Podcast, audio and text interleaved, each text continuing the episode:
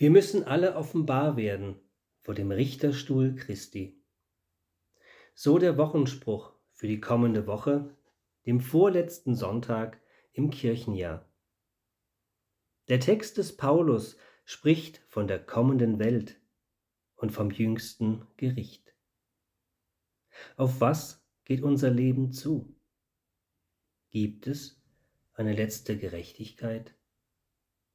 Über den Novembernebeln hinweg will dieser Text Licht ins Dunkel bringen, auf was wir zugehen und was uns erwartet.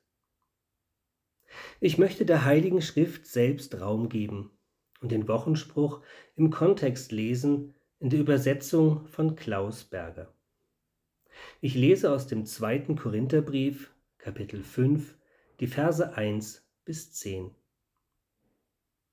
Ich zweifle nicht daran, dass wir, wenn unser Erdenleib stirbt und unser Zelt hier abgebrochen wird, von Gott einen neuen Leib, ein neues, himmlisches, nicht von Menschenhand, sondern von Gott gemachtes, ewiges Haus bekommen werden.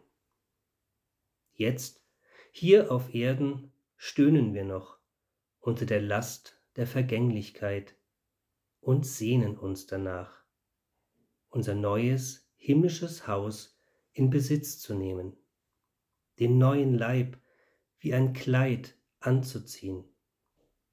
Denn wenn wir den alten Leib abgelegt haben, wollen wir nicht nackt dastehen.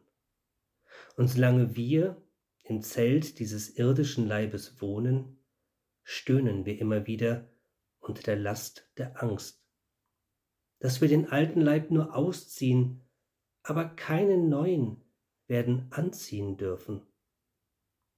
Denn wir wünschen uns doch so sehr, dass alles, was sterben kann und was tot ist, vom Leben Gottes aufgehoben und wie verschlungen werden möge. Und dazu hat Gott uns bestimmt und uns als eine Art Abschlag auf das, was er uns verheißen hat, schon den Heiligen Geist gegeben. Deswegen blicken wir stets mit großer Vorfreude auf das, was kommt. In unserem irdischen Leib leben wir wie im Exil, fern vom Herrn. Jetzt geht es noch um Glauben und noch nicht umschauen. Wir wünschen uns von Herzen, dass wir aus dem Exil dieses irdischen Leibes in unsere Heimat beim Herrn wandern und dort wohnen dürfen. Und darauf freuen wir uns. Deshalb setzen wir alles daran, unserem Herrn Freude zu machen. Jetzt im Exil und dann in der Heimat. Denn wenn wir alle vor dem Richterstuhl unseres Herrn Jesus Christus treten müssen, wird offenkundig werden, was einer an Gutem oder Bösem getan hat. Und er wird das Entsprechende an seinem eigenen Leib erfahren. Soweit Paulus. Auf was geht unser Leben zu? Gibt es eine letzte Gerechtigkeit?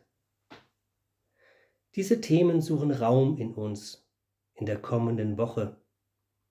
Wollen Sie doch den Blick schärfen für das, was im letzten zählt. Amen.